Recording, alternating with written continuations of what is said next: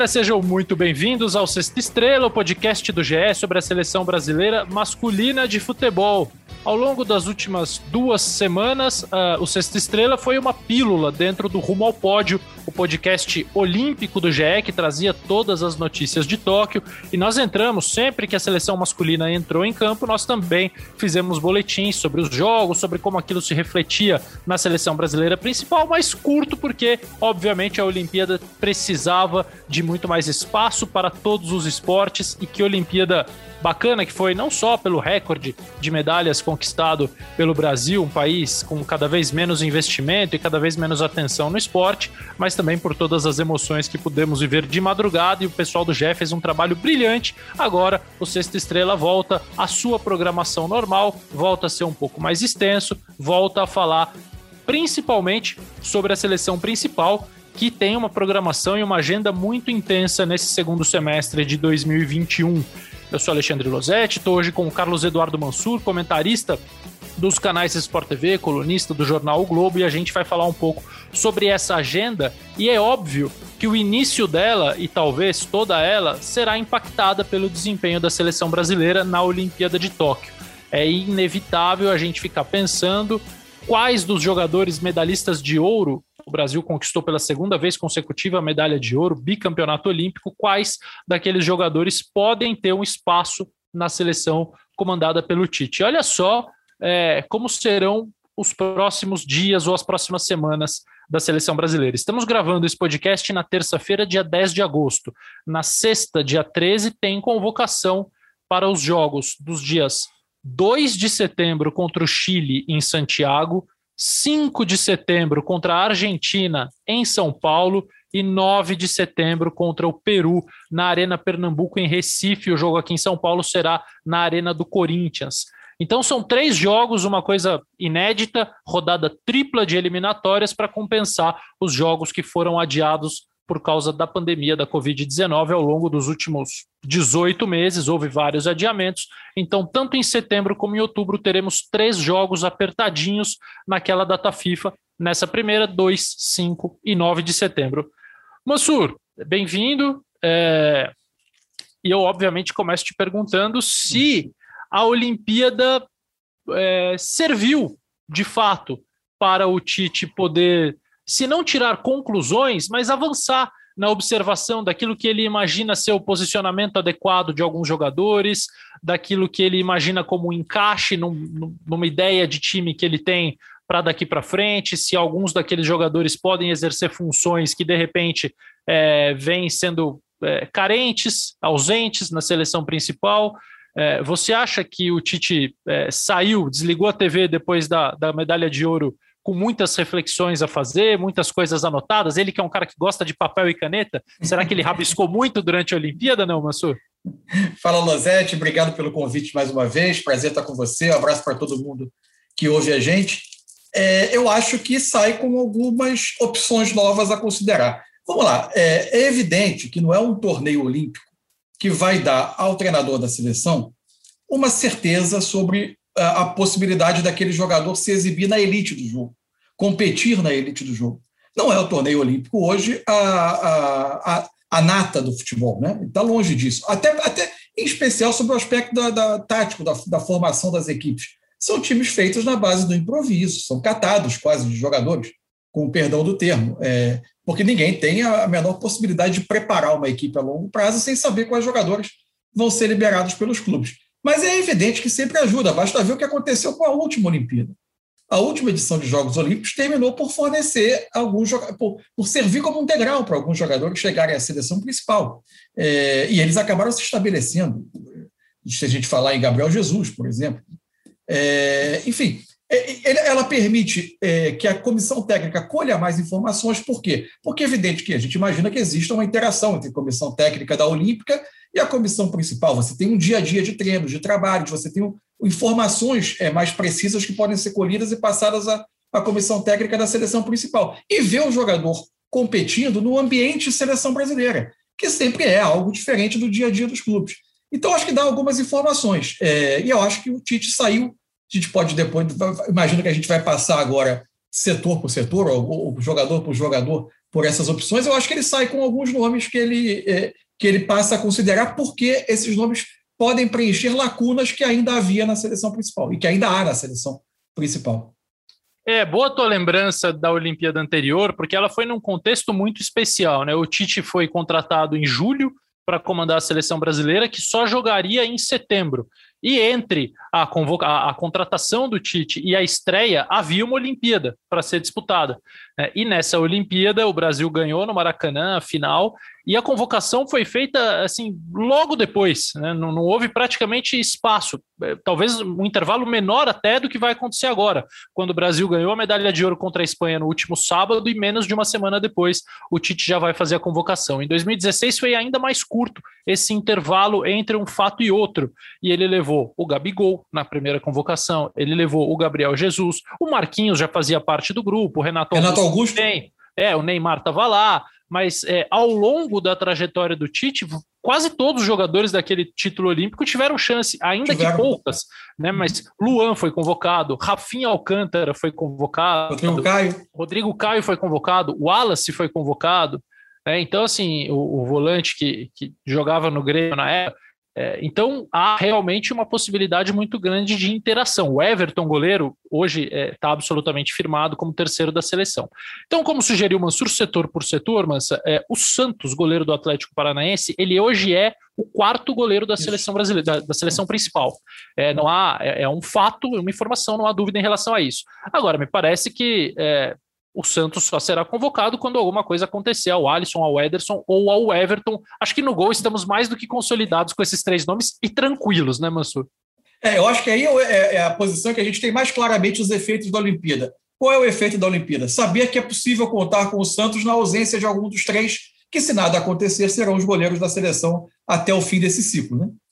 É, e ainda havia um, um, ótimo goleiro jovem que era o, o, o, Breno do Grêmio, né? Que começou uhum. muito bem, que agora a gente não sabe nem se vai ser titular do Grêmio, porque tem outro jovem lá jogando muito, que exatamente. é o Gabriel Chapecó. Chapecó, é, exatamente. É, é o Grêmio passou os últimos anos aí contratando goleiros, né? Procurando goleiros para substituir o Marcelo Groi e foi encontrar dois na base, né? Na base, exatamente.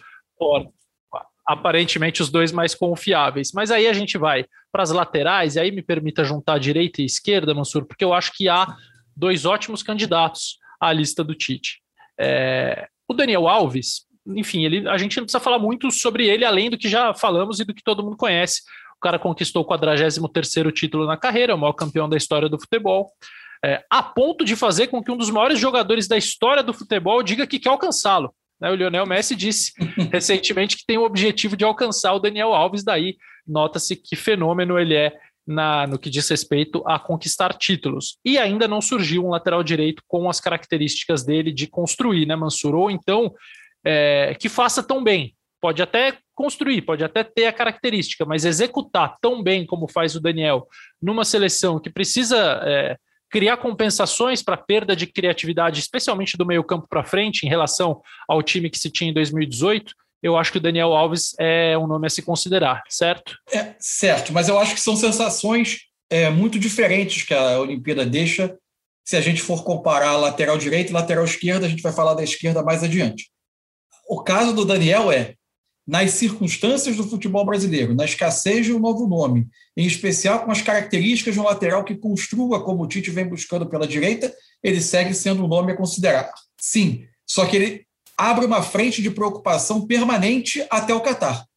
Por quê? Ele vem de lesão, ou seja, a idade, por vezes, na sequência de jogos, impõe é, é, questões físicas a ele, por mais que o, o desempenho dele é, físico nos jogos, quando ele está em campo, não seja é, é é, algo que salte aos olhos com, com, o peso da idade provocando uma queda acentuada física, mas ele está sujeito a lesões com uma frequência que pode se tornar preocupante e o desempenho técnico dele nos Jogos Olímpicos, para mim, ele não foi capaz de, de, de, criar uma, uma tranquilidade. Estamos cobertos na lateral enquanto o Daniel Alves estiver fisicamente apto é, se o time não estiver absolutamente azeitado para evitar que ele seja, por exemplo, pego num combate direto contra um jogador de velocidade, ele pode ter problemas. Questões de cobertura, quando ele foi, é, foi, foi necessário é, co cobrir o avanço de um ponto às costas dele num cruzamento que vinha do lado oposto. Ele teve dificuldades. O Brasil chegou. O Brasil, por exemplo, sofreu um gol é, na, gol do na final olímpica. Assim. Isso, que tinha a ver com esse tipo de jogada. Ou seja, é, o Daniel nunca foi um defensor tão bom quanto um, um, construtor de jogadas. Mas nesse momento da carreira, é, determinadas circunstâncias de jogo exigem que o time se equilibre demais para que deficiências dele não, não, não, fiquem muito expostas, o que é absolutamente natural da idade, é absolutamente natural da carreira de um jogador. Mas não dá para olhar para o Daniel Alves e dizer hoje, ficamos descansados, se ele não se machucar, está absolutamente tudo resolvido. Não, seria um lateral que exigiria do time certas compensações para evitar desequilíbrios. É, o Daniel fez 38 anos em maio, significa que ele terá 39 na Copa no final de 2022, já mais perto até de fazer 40. É, e aí tem alguns aspectos, né, Mansur, que a gente só vai poder aprofundar com o tempo, mas é, ele está de volta ao São Paulo e o São Paulo, pela primeira vez durante essa ausência do Daniel, começou a jogar também numa linha de quatro num sistema é. que de repente pode até se consolidar, e aí a gente vai ver o que o Crespo vai fazer, se ele topa num time que tem muita intensidade, que marca muito pressão no ataque, até mais do que a seleção brasileira do Tite, jogar com o Daniel numa linha de quatro, se ele vai continuar alternando e usando o Daniel só mesmo como ala, com três zagueiros, é, é, são, são respostas que o tempo vai nos dar, assim como a resposta da adaptação do Emerson Royal, que fez a estreia dele pelo Barcelona contra a Juventus no último fim de semana, estreia assim, de, depois de é, recontratado, vamos dizer assim, né, porque o Barcelona contratou, cedeu ao Betis, agora ele está de volta e, e, fica a expectativa de que ele possa ter também mais oportunidades em alto nível para a gente ver qual é a do Emerson em relação é, questão, à seleção principal. É, a questão do Emerson é que ele tem uma característica diferente, né? Ah, Inclusive, sim, muito. Quando ele jogou na Copa América, foi uma circunstância de jogo em que ele ultrapassava mais do que ele era, do que ele fazia uma construção. Então, é ver também como o Tite vai caminhar em relação ao seu modelo, porque a Copa América terminou também com vários modelos sendo, sendo testados é, e o Tite buscando, buscando uma, uma, um time que, que fun, buscando um funcionamento maior dentro desses modelos, do 4-2-3-1, do 4-2-4, enfim, é, é ver é. para onde a seleção vai caminhar. E não é tão simples você trocar um lateral é, que vem por dentro por um lateral que ultrapassa o tempo todo. Né? Você tem que ter o balanço do lateral do outro lado, o lateral esquerdo, de repente, tem que ser um cara que constrói um pouco mais. É, o atacante. Característica tá lá, do ponta do, do seu é, lado. Exato, exato. O ponta na direita ele tem que ser alguém que vai te abrir o corredor o tempo todo e que vai te dar Isso. jogo. Né? Não adianta ele atacar só a área e te deixar abandonado ali. Né, como às vezes é a característica do Gabriel Jesus, que joga por lá. Ele não é um cara de construir junto com o lateral, ele é um cara de Perfeito. atacar o espaço. Né?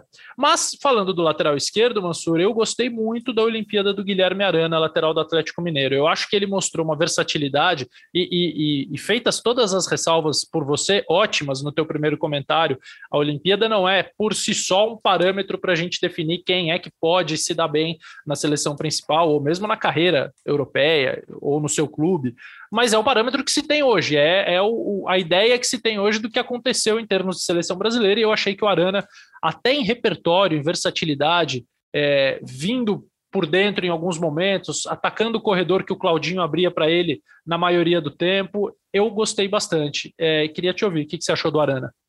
Também, o Arana me deixa uma, uma, uma reflexão sobre é, o que, que faltou para que ele tivesse mais tempo no futebol europeu, porque olhando o desempenho dele, é, chama bastante atenção a, a, a, qualidade de jogo. É também um lateral mais ofensivo, melhor com a bola do que sem ela, embora ele, se, ele seja capaz de cumprir a questão de, questão de posicionamento, questão de tarefa defensiva sem a bola, mas ele é, ele é, ele é visivelmente um jogador é, que, que, chama muito mais atenção é, na, na, na questão ofensiva do que defensiva.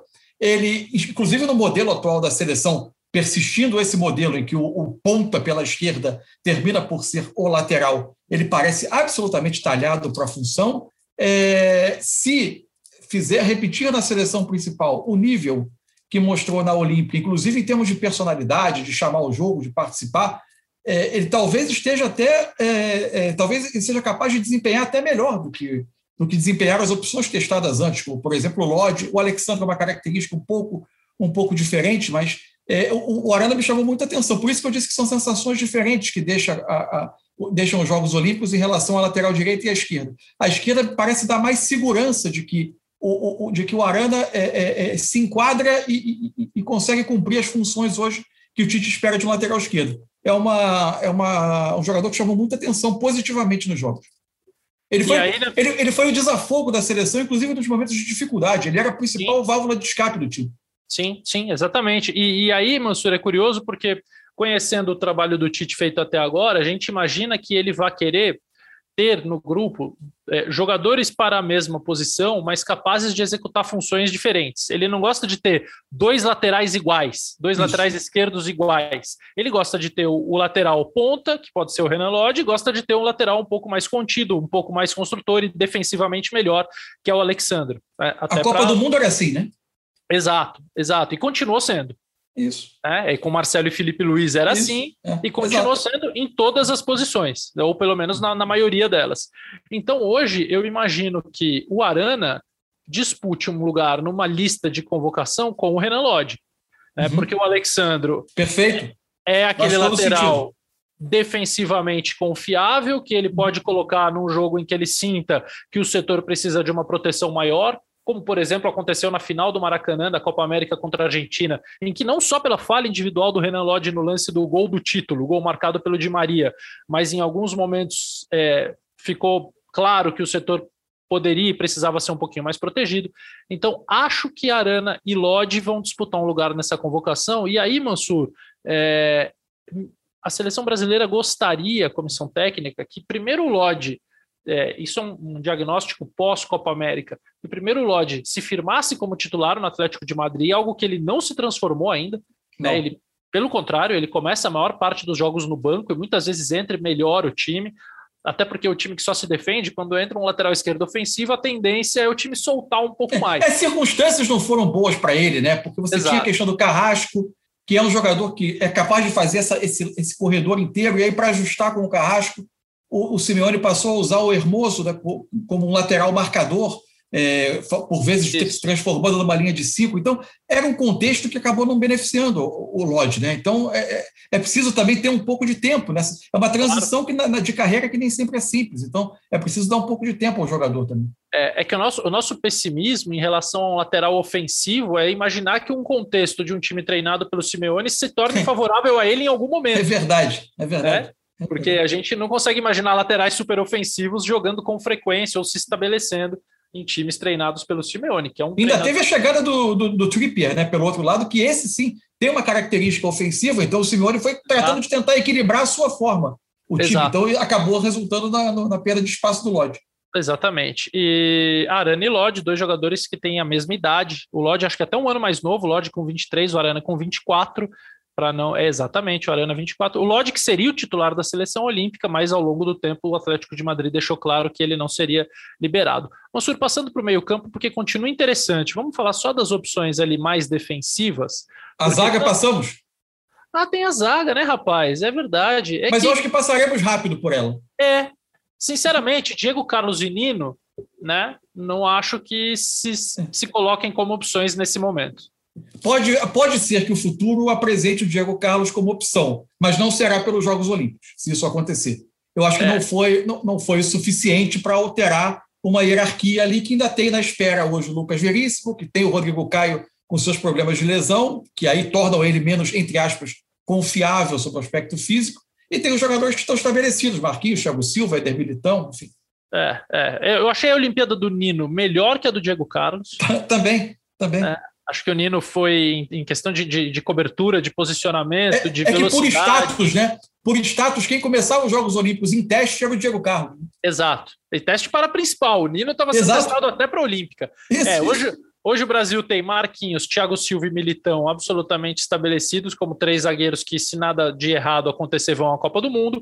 E pela quarta vaga há uma disputa entre Rodrigo Caio, Lucas Veríssimo, Felipe e até o Léo Ortiz do Red ah, Bull. Ah, Felipe, exatamente que agradou né, o Léo Ortiz. É, lembrando, a convocação para a Copa América tinha o Lucas Veríssimo, ele machucou, veio o Felipe do Atlético de Madrid, ele machucou, e aí veio o Léo Ortiz do Red Bull Bragantino, porque a seleção precisava convocar alguém do Brasil naquele momento, a Copa América já tinha começado. É, E o Léo Ortiz agradou muito nos treinamentos. A comissão técnica ficou muito satisfeita com o que viu, com as possibilidades dele. Então, é claro que ele ainda é um outsider, se a gente for pensar nos protagonistas dessa disputa. E eu acho que o Lucas Veríssimo será convocado sexta-feira para que a seleção possa vê-lo de perto, algo que não conseguiu graças à lesão que ele teve antes da Copa América. E agora sim, Mansur, meio-campo defensivo, Douglas Luiz é, é um cara dos três, ele, Bruno Guimarães e Matheus Henrique, ele é quem mais já abriu uh, as portas da seleção principal. Ele já foi titular em sequência de jogos, ele foi para a Copa América. Ele me parece ter um. Não sei se ele garantiu o espaço, acho que não, mas ele já está um, alguns degraus acima do Bruno Guimarães, que só jogou dois minutos, e do Matheus Henrique, que jogou 19 no amistoso lá em 2019 e depois não voltou a campo.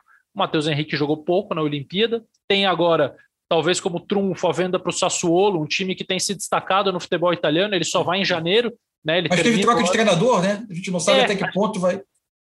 O, o Deserbe, que era um é. cara é, que, que, incentiva o bom futebol e aquele técnico que todo mundo gosta de ver os seus times jogarem, Isso. foi para o Shakhtar. Foi para o Shakhtar, é. é. E, e, o Locatelli, que era o grande meio campista muito dificilmente vai continuar no Sassuolo, né? Acho que até o Matheus Henrique já é uma, uma, tentativa de reposição, pensando em substituir. Tomara que o Sassuolo continue forte e o Matheus Henrique possa se destacar, mas acho que agora vale a gente focar em Douglas Luiz e Bruno Guimarães, Isso. que foram os volantes titulares. Então, Mansur, discorra sobre os dois, por favor.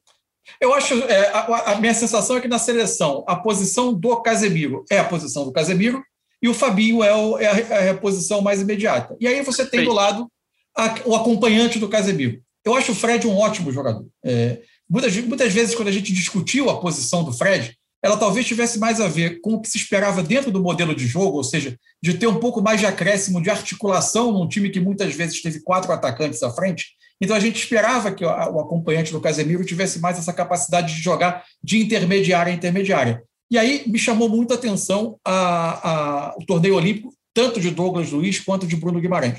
Eu, sinceramente, não sei se há espaço numa convocação para os dois, né? porque não sei se o Fred perderia espaço a ponto de sair da lista para que os dois entrassem como as duas outras opções de meio. Mas eu acho que com características um pouco mais, um pouco diferentes, o Douglas Luiz é, é, atuando um pouco mais no início das jogadas, na base das jogadas, mas com uma capacidade física que chama muita atenção, uma capacidade de distribuição e de primeiro passe muito boa o Bruno Guimarães com um pouco mais de capacidade de chegar da frente, de jogar de uma intermediária a outra, eu acho que os dois foram muito bem no torneio olímpico. É óbvio que, de novo, especialmente no setor de meio, onde você vai ficar sempre com o questionamento sobre o nível do torneio olímpico como um bom parâmetro. E aí é uma questão de acompanhar a temporada desses dois jogadores. Agora, eu acho que, de, com, com, diferenças de características, como, como falei há pouco, eu acho que os dois impressionaram muito bem e mostraram uma capacidade de participar de construção de jogo, além de preenchimento de espaço físico do meio-campo, muito boa. Eu acho que foram é, são duas, duas, duas, duas, duas, duas peças que o Tite vai precisar ter na cabeça agora ao, ao, ao montar o seu quebra-cabeça das próximas convocações. Esses sim são acréscimos definitivos. O Douglas Luiz, inclusive, eu achei que teria um papel na Copa América maior do que terminou tendo, porque ele vinha de convocações de eliminatórias, chegou a ter um início de eliminatórias muito bom, depois perdeu um pouquinho de espaço e na Copa América teve menos minutos do que eu imaginava. Eu também, eu achei que ele e o Fred fossem se revezar mais na é. função. Até pela. É, até pelo que a gente viu o Tite fazer em outras posições. Né? O Fred talvez tenha sido um dos que menos é, foi mexido durante a, a Copa América, e quando foi, é, foi porque o Tite ou quis fazer dois volantes e aí ele colocou Casemiro e Fabinho, mas num raríssimo momento, ou quando ele precisava de mais criatividade, recuou o Paquetá para jogar na função de segundo homem. É, e eu acho que nem pode ser. Eu, na verdade, Mansur, eu, eu tenho certeza que, independentemente de quem for o oito, vamos chamar assim, da seleção brasileira, o cinco é o Casemiro, independentemente de quem for o oito, eu acho que ele tem muito mais possibilidade de jogar melhor quando a seleção tiver um meio-campista jogando por um dos dois lados e não os quatro atacantes, como Exato. a gente. Né? Porque senão fica um, um espaço de campo para ele construir sozinho, que já é difícil para aquele que sabe construir. Para o Fred, que não tem a construção como característica principal, parece inviável esperar que ele, que ele faça isso. E eu também fiquei na mesma expectativa que você, é, tive as mesmas boas impressões dele e as mesmas frustrações em relação àquilo que ele não conseguiu fazer. E que acho que dificilmente um oito conseguiria com aquela configuração de quatro atacantes à frente dele. É, além disso, eu fico procurando um jogador para a função que chegue na área do adversário. Eu sou um pouco obcecado com isso. Eu acho que por mais que o Douglas e o Fred, principalmente talvez o Douglas, sejam jogadores que na base da jogada, ali na construção, eles têm uma capacidade muito grande de fazer uma Isso. bola longa, de inverter, de fazer um sistema de cobertura para o lateral, principalmente quando o lateral é um Lodge, é um Arana da vida, eles conseguem é, sustentar bem, mas eles não chegam tanto assim. Esse é o Bruno. Na área do adversário. Esse é o Bruno, exato. Esse eu vi na Olimpíada, é o Bruno. É, e aí, quando eu penso aqui que a longo prazo o Arthur, se estiver recuperado de todos os problemas físicos e clínicos que é, ele teve recentemente, ele não vai ser desconsiderado, porque ele é simplesmente o segundo meio-campista que mais jogou depois da Copa do Mundo, só perde para o Felipe Coutinho entre os volantes, ele é quem mais atuou. É, era, o Casemiro ultrapassou o Arthur, né? Mas eu digo assim, nessa, nessa função, o Arthur foi disparado o que mais jogou. É, nem ele, nem Fred, nem Douglas Luiz tem essa, essa característica de chegar tanto assim à área do adversário. Então, acho que o Bruno Guimarães deu um, um salto à frente e acho que o Paquetá não vai ser desconsiderado também na função. Embora o Paquetá... também que a, a, a, Olimpíada termina com uma final em que o Douglas Luiz jogou até mais do que o Bruno, né? É verdade. O rendimento dele é na, na, final foi muito bom, foi muito, foi de chamar muita atenção no jogo que era o mais tenso, mais difícil, enfim, mais é. desafiador. É. Mas hoje concordamos que Fred, Douglas e Bruno brigam por duas vagas numa convocação. Então, eu imagino que sim, imagino que é? sim. É porque Casemiro e Fabinho estão meio que estabelecidos, a não ser que, é, para essa convocação de sexta, Mansuri, a, a, gente vai falar dela um pouquinho mais além, mas só para antecipar o ponto, a questão física dos jogadores que estão voltando agora a atuar vai pesar muito. Claro, claro, a temporada europeia mal começou. Exatamente, e, e os caras que tiveram Olimpíada, eles vão emendar, eles vão ganhar dias de, de folga barra férias, quer dizer, tudo isso vai ser pesado pela comissão técnica na hora de convocar. Então, quando a gente fala em convocação, não necessariamente estamos falando dessa próxima, mas do que vai acontecer aí ao longo desse segundo semestre. É, como é que você vê Claudinho, Mansur? Porque o Claudinho foi o melhor jogador do Campeonato Brasileiro, é, jogando por uma equipe de, de, de menos camisa, de menos tradição, de menos história do que as grandes, e agora vai jogar no Zenit, que não é também é, digamos assim, um centro do futebol europeu. Aliás, o Tite convocou mais jogadores do futebol brasileiro do que do futebol russo ao longo da, da sua trajetória pela seleção brasileira. Então, não me parece que a ida dele do Bragantino para o Zenit seja um atalho para a seleção brasileira. Eu acho que ele continua num patamar similar. Né? Até porque não é um lugar de adaptação fácil, né? Não é aquele não é como você é, é, chegar num grande centro europeu, chegar em Portugal, por exemplo, em que você tende a, a, a se adaptar mais fácil. Sobre o Claudinho, eu, ele, para mim, é o jogador da, da, da lista olímpica, talvez o que melhor personifique a velha dúvida. Qual o nosso nível de competitividade no Campeonato Brasileiro? Que é a dúvida que assombra treinador de seleção brasileira há pelo menos 30 anos, imagino, desde que a gente se converteu definitivamente em centro exportador. É, ele me parece um jogador de uma capacidade, de uma capacidade técnica, de uma qualidade técnica, de fundamentos excelente, visão de jogo, criativo, bom chute. Agora, eu tenho muita dúvida sobre a capacidade dele de jogar em espaço curto entre linhas do adversário nos últimos metros de campo para tomar decisões que exijam gesto técnico rápido, decisão rápida, agilidade para resolver a jogada em pouco espaço e em pouco tempo. A Olimpíada, infelizmente, me reforçou um pouco dessas dúvidas. Eu acho que ele teve momentos um pouco melhores, momentos piores. E quase sempre esses momentos piores vieram quando a seleção teve menos espaço é, eu, eu, imaginava que, eu, que, a, que, a, Olimpíada pudesse clarear alguma coisa em termos de opinião sobre ele, mas eu, eu reforcei a, a, algumas dúvidas. Tomara que a adaptação dele na Rússia seja rápida, que é, o Zenit vai jogar a Liga dos Campeões, que a gente possa vê-lo em jogos importantes, talvez é, nos dando esse conforto. Mas eu acho que os Jogos Olímpicos não é, serviram para mim como uma afirmação definitiva em uma posição que o Brasil segue precisando de jogador. Né? Esse meia ofensivo dos últimos metros de campo desde que o Coutinho teve uma carreira muito irregular. É, o, o, Paquetá apareceu como talvez o mais próximo do jogador que se afir, de se afirmar, até porque ele teve uma, uma, coisa rara, que é crescer em termos de personalidade, em termos de nível de jogo, é, com a camisa da seleção. Né? Ele parece ter ficado muito à vontade né, na seleção. O Everton Ribeiro deixa as mesmas dúvidas com relação à questão do espaço curto e já tem uma carreira numa, numa, é, é, é num estágio mais avançado em termos, inclusive, de idade. Né? Então, é, é, eu vejo o Paquetá mais afirmado e vejo dúvidas e interrogações perseguindo tanto o Everton Ribeiro quanto o Claudinho. mas você vê o Paquetá com a mesma naturalidade de movimentação, saindo de fora e vindo para dentro, em relação ao que tem os outros três? Aí, aí, de... é. então, aí depende, da, da, aí depende do sistema, né? Porque o Paquetá chegou a ser usado também no 4-2-3-1 como um, como um meia mais à frente. Pra, pra, se a ideia é partir do lado, partir do lado direito com um meia, e aí você vai precisar mexer também, inclusive, no que você busca de característica de lateral, ou, é, é, e, aí, é, e aí parte de uma outra decisão. Vamos continuar tentando uma dupla de ataque pelo centro, porque aí daqui a pouco a gente vai falar de Matheus Cunha e Richarlison, que foi uma grande notícia, talvez, dos Jogos Olímpicos. Eu acho que tudo está encadeado, né? depende qual, é, qual, é a opção de formação do, do, do time.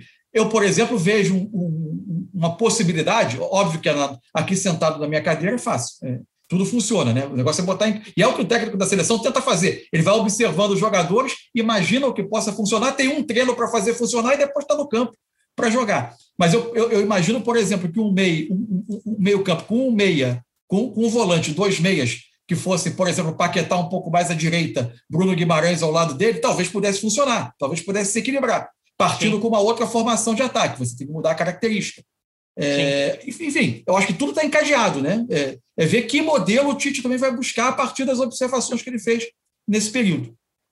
Perfeito. Lembrando que o Zenit joga a Champions League em São Petersburgo e é a final, inclusive a sede da final é da Champions League. É, não que a gente acredite que o Zenit estará na final, né? Mas no melhor do cenário, já pensou o Claudinho arrasa, já leva a final, campeão em casa. Bom, aí Contra o PSG do Neymar, do Messi, do Neymar. Exatamente. Só isso, só isso que a gente está pensando é. aqui. É. Ó, Claudinho, a gente está pensando alto para você, amigo. Corresponda, por favor. É, eu espero muito que ele, que ele faça uma boa campanha na Europa. Acho que ele é um jogador de, de recursos raros, mas também de problemas comuns a tantos outros é, brasileiros como esse, esses que o, que o Mansur falou. E aí, Mansur, é, eu vou deixar Richarlison e Matheus Cunha para o final, porque eu acho que tem uma, uma gama de jogadores. Tem três tipos de, de, de atacantes nessa seleção olímpica: tem Richarlison e Matheus Cunha, uhum. tem aqueles de uma posição ainda meio indefinida na carreira, que a gente não sabe determinar se vão ser um 9, se vão ser um falso 9, se vão ser um segundo atacante, se vão ser um 10, e aí eu falo do Reinier e do Martinelli, especialmente. É, não que eles sejam parecidos entre eles, mas acho que há é, possibilidades de, de, versatilidade para os dois. Não consigo dizer hoje qual é a melhor posição do Reinier, nem a melhor posição do Martinelli. E tem os atacantes de lado, que são Anthony, Paulinho, Malcolm, é, que o Paulinho jogou por dentro, mas acho que a posição dele melhor, isso inegavelmente, é jogando pelo lado. Então, começando por Reinier e Martinelli, passando assim, não acho que nenhum dos dois seja opção imediata para a uhum. seleção principal. Certo. Mas eles podem ser opções por características que a gente não tem em abundância lá na frente, né, Mansur? Tanto o Reinier nesse 10 é, vindo um pouco por trás e o Martinelli, um atacante que vem de fora e ataca a área. Enfim, me parecem jogadores interessantes. Eu acho que eles são ligeiramente diferentes. Eu vejo o Martinelli um pouco mais versátil na possibilidade de ser um segundo atacante, mas de ser um ponta que faz a diagonal para dentro, né? É, o Reinier, eu acho que tem mais dificuldade partindo do lado.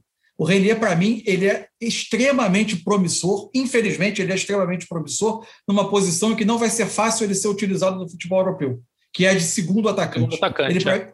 ele para mim, é o típico segundo atacante, o jogador que, que joga nas imediações da área, atacando a área o tempo inteiro, com combinação curta, quase sempre na vertical da direção do gol.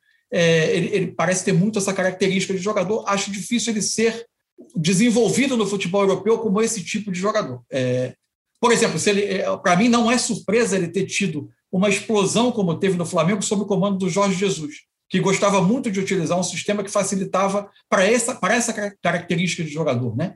É, acho também o Martinelli um jogador muito promissor, podendo jogar por dentro, podendo jogar de fora para dentro. Mas acho que ainda estão na, na, fila de opções da seleção. Eu acho que ainda estão, não são, não são questões imediatas. Não. É, não, são, não são opções imediatas. A, a senha deles é um pouco para depois. Né? É, acho que falaremos muito deles para a Copa dos Estados Unidos, Canadá, México, Cuba, Jamaica, é. Nicarágua, sei lá onde mais vai que ter jogo nessa Copa do Mundo de 26. É, no sétima estrela, acho que já poderemos falar mais de Reinier e Martinelli. E, e, acho que também de, de mal com é, Paulinho, eu acho que se encaixa nesse patamar aí de, de, de, de nível de carreira no momento. Acho que é um cara é. para crescer. o teto, dele, é, o teto dele nesse momento é mais baixo um pouco do que, do que para a é. seleção principal. Também concordo. E o Anthony, é, o Anthony é um cara que depende muito do que acontecer com ele no mercado também, né, Mansur? Esse interesse do Bayern de Munique, eu acho que seria fenomenal ter um jogador jogando com o, o Julian Nagelsmann como treinador, numa das equipes mais poderosas do planeta, é, podendo ser titular, numa posição que hoje talvez a seleção brasileira não tenha a abundância que se imagina. Se a gente for pensar que o Neymar veio para dentro, está vindo cada vez mais para dentro. Quem são os atacantes de lado hoje da seleção? Vinícius Júnior, que precisa é, confirmar a temporada promissora que teve no Real Madrid. O Everton Cebolinha, que não vem bem no é, Benfica. É, Para mim também é outro jogador que o teto, me parece, talvez não seja do tamanho da seleção principal. Eu, eu concordo contigo. Então, se a gente for pensar ali no Anthony e até no Malcolm. Jesus, será... né, que tem feito o lado direito? É, é, que aí o Jesus é uma característica diferente, né? Ele não é, é o driblador, é. não é o cara de um contra um, da velocidade. É, será que Anthony Malcolm podem dar uma beliscadinha aí, Mansur, pensando em médio prazo, talvez? Eu acho que sim. É, o, o Anthony me deixou algumas coisas, algumas sensações muito boas na, nos Jogos Olímpicos, mas, de novo, vai estar encadeado com o que se buscar como modelo, porque ele, ele tem uma característica que o Tite gosta, que é receber aberto. Porém, ele não é o jogador do enfrentamento em profundidade. Ele é, ele gosta do lado direito, mas ele é canhoto. Então, ele, a tendência é trazer essa bola para dentro. E ele fica muitas procurando vezes, o lateral o tempo todo. E fica procurando a passagem do lateral muitas vezes. Na seleção não tinha tanto, na Olímpica, porque era o Daniel que vinha como construtor e a seleção principal vem usando esse lateral também, vem por dentro pelo lado direito. Mudaria de novo na busca. Ele, talvez, com o Emerson Royal, tivesse um funcionamento mais natural. É, mas aí você implica também mudar de novo. De novo mudar, claro. ver qual é o modelo e qual o sistema que o Tite vai empregar. O Antônio ainda tem, para mim, alguma coisa, e é natural da idade, é, algo a evoluir na questão do acabamento de algumas jogadas, né? Na, na escolha do último lance, na escolha do passe, na, no momento de definir as jogadas. Agora, é muito técnico, muito habilidoso né, com, a, com, a, bola, muito boa capacidade de receber aberto e trazer para dentro, um jogador muito útil. E o Malcolm, o Malcolm também. O Malcolm capaz de jogar pelos dois lados né, do, do ataque. É, a gente já viu muito o Malcolm pela esquerda, vê o Malcolm pela direita com, com o pé invertido. É, achei até que fosse é, outro jogador, que eu achei que desse processo da Olímpia fosse, fosse ser fosse começar mais jogos, fosse talvez ter até mais minutos do que teve. Ah, mas acho que é um, é um jogador que o Tite conhece, né? É, é Sim. Então, é, eu acho que ele também é campeão brasileiro. Eu, eu acho que ele entra também nesse também entra nesse radar. A seleção busca muito esses jogadores de lado, como você falou. Eu acho que são opções que se abriram será companheiro do Claudinho no Zenit, né? O Malcom já está lá, uhum. vai receber o Claudinho. E o Anthony é um jogador que o Tite já gostava muito quando estava no São Paulo. Eu lembro de um São Paulo e Santos, um clássico, um sábado à tarde que o Tite foi ao Morumbi assistir e ficou super frustrado porque o Anthony se machucou na véspera e acabou não jogando a partida, mas já era um jogador que, que chamava atenção. Eu, eu, eu acho que o Anthony precisa ainda refinar algumas coisas. É, me incomoda como às vezes eu acho que a, a, jogada poderia ser mais rápida quando chega nele, ele poderia acelerar um pouco mais, ele poderia, é, até pelo posicionamento de corpo dele, ele, ele se direciona demais para dentro pra por dentro. causa do pé esquerdo. Né? E eu acho que ele poderia fazer isso já nos movimentos mais finais. Ele poderia receber, adiantar, acelerar, ganhar espaço, ganhar campo, jogando, usando o corredor para depois sim trazer para dentro. Mas são, é, eu tenho certeza que ele vai evoluir, porque é um, me parece um ótimo garoto, inteligente, com boa leitura de jogo e chegará lá. E aí, Mansur, vamos terminar com a grande notícia da Olimpíada, que foi a dupla de ataque formada por Matheus Cunha e Richarlison. O Richarlison, num posicionamento que raríssimas vezes ele ocupou na seleção principal, jogando por é. dentro em dupla em de dupla. ataque. Né? Quando ele jogou por dentro, na maioria das vezes, ele foi um 9 com dois pontas e um 10 atrás dele, né? ou, ou com dois pontas e um triângulo de meio campo atrás dele, mas enfim, ele não tinha um parceiro tão próximo. É, e agora me parece que um sistema que favoreceu muito o jogo dele, inclusive porque o pivô da dupla era o Matheus Cunha. Né? O Matheus quase sempre era aquele que saía da área para jogar, para receber de costas e fazer a bola girar e permitir ao Richarlison atacar espaço. Que é o que ele tem de melhor. É o que ele o gosta. Richarlison é um atacador de espaço, entre aspas, um atacador de espaço que é excelente. Né? Ele é feroz fazendo dele. isso. É, o é, instinto dele. Né? É, e o Tite tanto sabe disso que toda vez que ele se refere ao Richarlison, ele fala: ah, o Richarlison, ele não gosta de ficar de costas, ele não sei o quê, ele pede lá, quer dar o passe no pé, ele não quer, ele já quer girar para sair recebendo. Aliás, é, Mansur, te peço licença, porque essa é a forma que o Tite usa para se referir ao Richarlison, mas a partir de desta edição do Sexta Estrela, nós vamos usar outra frase para se referir ao Richarlison. Nós vamos usar outro termo para se referir. Aliás, minto, nós vamos usar uma vinheta para se referir ao Richarlison. Mostra aí, Pedro Suaide.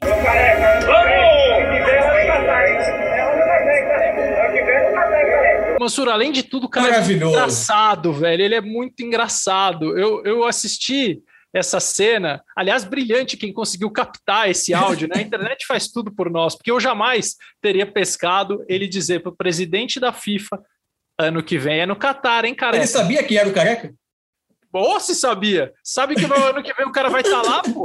Ele Isso sabe foi absolutamente espetacular. Vai... Maravilhoso. O Richardson, além de tudo, é muito engraçado. Aliás, eu recomendo também no site do Richardson o texto que ele escreveu depois da medalha de ouro, falando sobre os desafios que o Brasil tem é, para melhorar o esporte, melhorar as condições dos atletas. Enfim, é, é uma reflexão bem importante. É, e aqui, assim, tem uma série de questões para ser abordadas que não dá tempo, a gente pode fazer um outro programa só sobre isso, mas por enquanto vale a iniciativa do Richarlison em, em, em se demonstrar parceiro de, de, causas, de várias causas, não só dessa. Né? Ele, ele tem sido parceiro de várias causas humanas e sociais, já que o jogador tem tanto pavor da palavra política, eu falo, tudo bem, substitui por social e humano. Isso. Talvez fique mais confortável, né? se se sintam mais confortáveis em abraçar essas causas. Mansur, o Richarlison e o Matheus Cunha em dupla, o que, que a gente pode prever é, partindo daí para a seleção principal? De novo, vamos jogar com dupla ou vamos jogar com um centroavante? Essa questão. Se for dupla, você só vai procurar um. O um da é. dupla já está definido, é o Neymar. Essa é a minha dúvida. É. Porque qual é, a, qual é, a, grande notícia da dupla? Né? Foi o, o Matheus Cunha, com uma característica que a seleção não tem. Desse jogador com uma característica de camisa 9, mas que é muito mais do que um camisa 9. Ele talvez tenha mais a característica do 9 do que o Richarlison, no sentido de prender zagueiros de jogar de costas, de eventualmente empurrar uma linha defensiva para trás e gerar espaço entre linha, seja para o Neymar, seja para um outro meia que venha participar, ele tem essa característica que a seleção não tem, e de ser móvel o suficiente para gerar jogo, precisando ao lado dele de um jogador que ataque espaço. O Neymar hoje me parece ser mais um jogador que busca a bola do que ataca espaço. Então, Matheus Cunha com o Neymar, eu não sei se seria o casamento. E aí você despreza o Matheus Cunha, usa Neymar com o Richarlison para o Neymar sair e Richarlison fazer esse ataque a espaço? Ok, mas você vai ter, não vai ter nessa dupla o nove de imposição que segura zagueiro, que joga tanto de costas. Você vai mudar um pouco essa característica. Eu acho que o Richarlison é... fazer isso é tirar o que ele tem de melhor, como já, já dissemos. Exato. Aí você pensa, Matheus Cunha com o Richarlison. Você pode fazer. Joga o Neymar de volta para a esquerda e faz dele vir para dentro trabalhar, tendo dois jogadores à frente dele para ele executar esse último passe. Pode ser uma solução. E aí você pode até ter no lado direito buscar um meia para ter uma outra, uma outra característica. Enfim, é, tudo vai depender de como o Tite vai buscar. Porque a, a grande questão hoje é que o, o, treinador, o treinador de seleção em geral, ele tem dois trabalhos. Um de selecionador, porque de treinador ele raramente tem essa possibilidade, porque os jogadores não ficam com ele, e o outro de, é de um, de um solucionador de quebra-cabeça. Né? Ele vai pegando as, pegar as características desses jogadores e, e tentar, no, na cabeça dele, na mente dele, fabricar um time com que as, fazendo com que as peças se encaixem e uma potencialize a outra. A prova disso é feita no campo e aí ele tem muito pouco tempo para ver se isso resolve. A minha questão é saber como. A, minha, a questão é: joga, as opções que a seleção tem hoje estão nesse grupo de jogadores que a gente avaliou aqui é como ele vai reunir esses jogadores para tentar tirar o melhor deles. Eu acho que a, a, a, questão, a notícia é a dupla Matheus Cunha e Richarlison, os dois juntos, ofereceu um no Matheus Cunha uma característica que a seleção não tinha. Nos dois juntos, uma dupla que se completou muito bem. É, e conversando aqui contigo, né, nessa é uma terça-feira histórica para o futebol mundial, com a transferência do Messi para o PSG as primeiras imagens, antes mesmo do anúncio dele fazer os exames médicos e dele assinar o contrato, já são históricas, né? Dele na janelinha do aeroporto acenando por uma multidão, ele sorridente. Eu fiquei particularmente feliz de vê-lo sorrir, porque eu sou do time, se o Messi está feliz, eu também estou. É, e, o, mundo, o mundo é melhor com o Messi feliz. Exatamente, o mundo é melhor. E eu até escrevi no Twitter: divirta-se, porque é óbvio que ele vai divertir a todos nós. Ele já faz isso há mais de 10 anos 15. É, Já faz isso há pelo menos 15 anos. Então eu não vou ser egoísta de pedir o que ele já faz há 15 anos. Eu quero que ele se divirta agora, né? Porque eu sei que eu vou me divertir vendo o, o Messi jogar. Mas eu queria chegar no ponto, Mansur, que surgiu assim enquanto você falava. Será que. Porque o PSG, obviamente, vai ter que mudar o seu jeito de jogar, especialmente se o Mbappé continuar. Porque o Mbappé, o Messi e o Neymar são titulares da equipe. Nenhum deles vai ser reserva. E aí vai se imaginar uma configuração de ataque, de recomposição completamente diferente do que a gente viu na temporada passada. É, será que isso pode afetar o, o, o, jogo do Neymar? E quando eu digo afetar, não é prejudicar, é mudar mesmo, pode ser para melhor.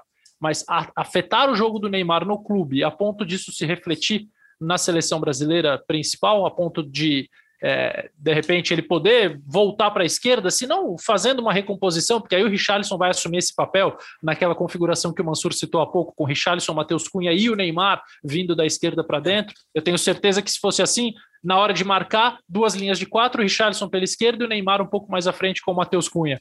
Mas você acha que a presença do Messi e esse novo PSG podem impactar, e impactar acho que é melhor do que afetar, o Neymar de alguma forma, Bom, Vão impactar porque eu acho que a gente vai ver muito, tende a ver menos esse Neymar, é, entre aspas, é, todo campista, né? É, esse Neymar é, que busca a bola desde a base da jogada para fazer, para participar de toda a construção, porque dentre os atacantes o Messi se sente muito é, é, à vontade nesse papel também.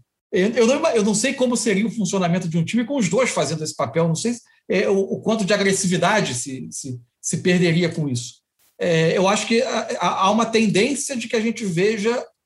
Quer dizer, é cedo para falar em tendência, né? A gente está aqui tentando imaginar o que está na cabeça do Messi, o que está na cabeça do Neymar, o que está na cabeça do Pochettino, como vai ser a interação entre esses jogadores, como vai ser a divisão de papéis. O fato é que o Messi, nos últimos anos, vinha sendo esse atacante que saía da linha ofensiva para participar da construção. É, o Neymar vinha fazendo isso também no, no, no PSG. O, vamos dizer assim, o Neymar vinha sendo o Messi do PSG, né? sob certo aspecto. Né? Então, é, é, é, a gente tentar imaginar. É, eu acho que há uma possibilidade grande de que, os papéis, de que o papel do, do, Neymar seja, seja modificado. A outra questão é saber como é que vai ser o desenho de time, né? Porque imediatamente a primeira coisa que vem à cabeça é, uma, é um trio de ataque. Trio de ataque como? Messi partindo da direita, ou Messi partindo do falso 9, com Mbappé por um lado, Neymar pelo outro, porque você vai precisar ter um mínimo de ajuda defensiva desses jogadores na perda da bola, ou vai ser um 4-4-2 com Neymar e Messi por dentro, Mbappé partindo de um lado para usar o Di Maria do outro com só dois meias, mas tem o Hinaldo chegando, né? já tem Verratti, já tem Paredes, como é que vai ser a, a utilização desses jogadores? Acho que a gente vai precisar é, esperar um pouco. Agora, a chance de que haja um impacto no, na, na função do Neymar no clube, é, é, obviamente, é grande. É, você sabe que eu, eu, eu, tenho, eu tô muito curioso, Massur, porque, e aqui um rápido asterisco saindo de seleção brasileira, né? Porque a gente já conversou até em WhatsApp que um sistema com três zagueiros favoreceria muito o Hakimi, que é um ala direito Isso. que vem da Inter de Milão, que é o jogador mais veloz do campeonato italiano. Ele chega que nem uma flecha no ataque, é impressionante. Exato.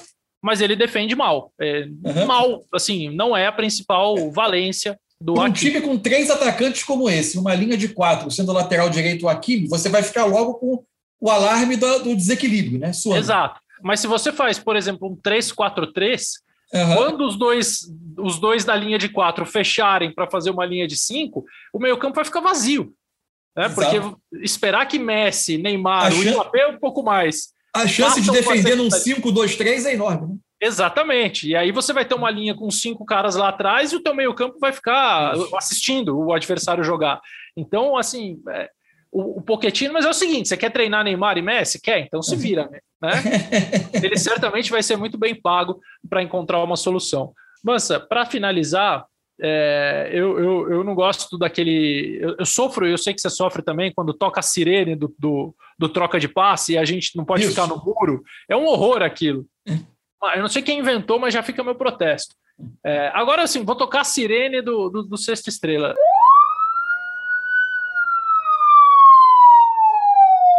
O técnico Carlos Eduardo Mansur, com todas as suas pitadas de Adenor Leonardo Bach, convocaria quais jogadores campeões olímpicos na sexta-feira para os Jogos de Setembro contra Chile, Argentina e Peru?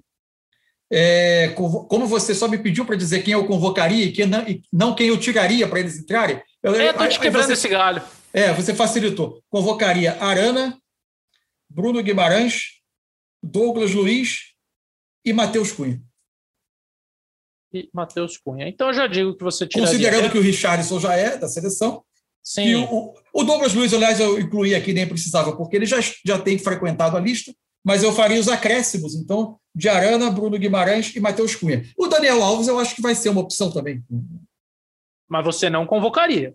Eu, em princípio, eu, eu, eu, eu, guarda, eu esperaria para ver o Daniel Alves com mais tempo de jogo e aí utilizaria ele na reta final de preparação, caso não tenha aparecido uma outra, uma outra opção. Até Muito porque acabou, acabou de sair de uma Olimpíada no Japão, é, tem compromisso com o clube, é, é preciso também pensar é, no futuro da seleção, poupando um pouco pernas dos jogadores. Não sei se era o momento para o Daniel Alves essa convocação específica. Muito bem. Você tiraria Renan Lodge, isso sou eu que estou dizendo. Você isso. tiraria o Fred e você tiraria o Gabigol para entrar em Arana, Bruno Guimarães e Matheus Cunha. Ou errei? Não sei se eu tiraria, é, não sei se eu tiraria o Gabigol ou se eu tiraria um, outro, um dos outros atacantes é, é, de, de lado, talvez o Cebolinha. Ia Cá entre nós tem atacante para sair aí, né? Porque é, nenhum vive um grande momento. Exato. Cebolinha, o próprio Vinícius Júnior, enfim. É, é. é o, o Gabigol tem uma característica tão específica de finalizador, de, que a gente tá, é, que eu, eu, acho que ele merece estar no grupo. Enfim, embora ele embora ele eu... tenha chamado o futebol brasileiro de várzea, e onde não é várzea ele não conseguiu jogar até agora, mas ele faz o suficiente para estar no grupo. Será que ele vai ficar bravo se ele for chamado de jogador de várzea a partir do momento dessa frase dele, professor? não sei, só perguntando. Tomara que, tomara só, que a gente só... né, não precise chegar a esse ponto com, com o Gabigol. É, eu, eu, eu gosto que a seleção brasileira tenha jogadores de velocidade que atuem por fora na, na sua lista, mas de fato, quando eu olho para o Everton Cebolinha e quando eu olho para o Vinícius Júnior, principalmente para o Everton, eu não sinto falta deles na lista. E acrescentando, eu talvez, já que a gente tem essa instabilidade desses homens de lado, talvez eu observasse o Anthony ou Malcolm como um dos homens por fora. Eu provavelmente testasse um dos dois. Muito bem, Mansur. Você sabe que a seleção brasileira vai 2021 já está entrando na reta final e a seleção vai terminar classificada já para a Copa do Mundo, né? Ao que tudo indica. É, são mais oito jogos. São mais oito jogos desse ano. Oito jogos nesse ano. O Brasil já ganhou os primeiros seis. Não acredito que a campanha vá piorar também. Não acho que vai ganhar os oito. Tem dois contra a Argentina, tem Chile fora, tem Colômbia, tem Uruguai, tem jogos difíceis para serem disputados. E muda a natureza da convocação também, né? Ou da utilização dos jogadores. Você Sim. não vai convocar pensando num 11, porque você naturalmente vai ter que mudar os jogadores. Vai ter Sim. jogo com 72 horas de espaço. Pois é, eu até perguntei antes da gente gravar aqui o podcast, eu perguntei à CBF se é, o fato de ser rodada tripla faria com que o Tite convocasse mais jogadores e não só 23, mas talvez 26, 27, uhum. pensando justamente num, numa necessidade de rodar mais. É, eles dizem que ainda não tinham definido isso, que até que é uma possibilidade, mas que até sexta-feira é, eles vão, ou até quinta-feira, na verdade, né? Quando se fechar a lista, eles vão ter uma conclusão. O fato é que sexta-feira a gente vai voltar para gravar mais uma vez o Sexta Estrela, sabendo qual vai ser essa primeira lista de convocação do Tite, sabendo se ele vai ouvir Carlos Eduardo Mansur, vai convocar os jogadores. Que mentira, que o Mansur e todo mundo está sugerindo, e, e, e, eu acho que eu também convocaria. Eu, eu não sei o Douglas. É, mas o, é, o Douglas já tá lá, né? A vaga dele. É. Eu acho que o Douglas. Vai, eu vou ver o Douglas correr risco, ou um desses volantes, quando o Coutinho estiver de volta. E aí talvez eu, eu ocupe a vaga, trago o Paquetá para ocupar uma dessas vagas. É que é tão difícil projetar o que será a temporada do Coutinho, né? Muito. Seria uma reaparição, quase uma reaparição do jogador. Muito. E a questão do fair play? Como, como será que o Barcelona vê um jogador que ganha um monte e não joga? É, exato. Nessa, né, e o Barcelona vai conseguir inscrever os seus novos jogadores também é uma questão, né? É, é, então realmente falar do Coutinho. Pode abrir caminho para ele, né?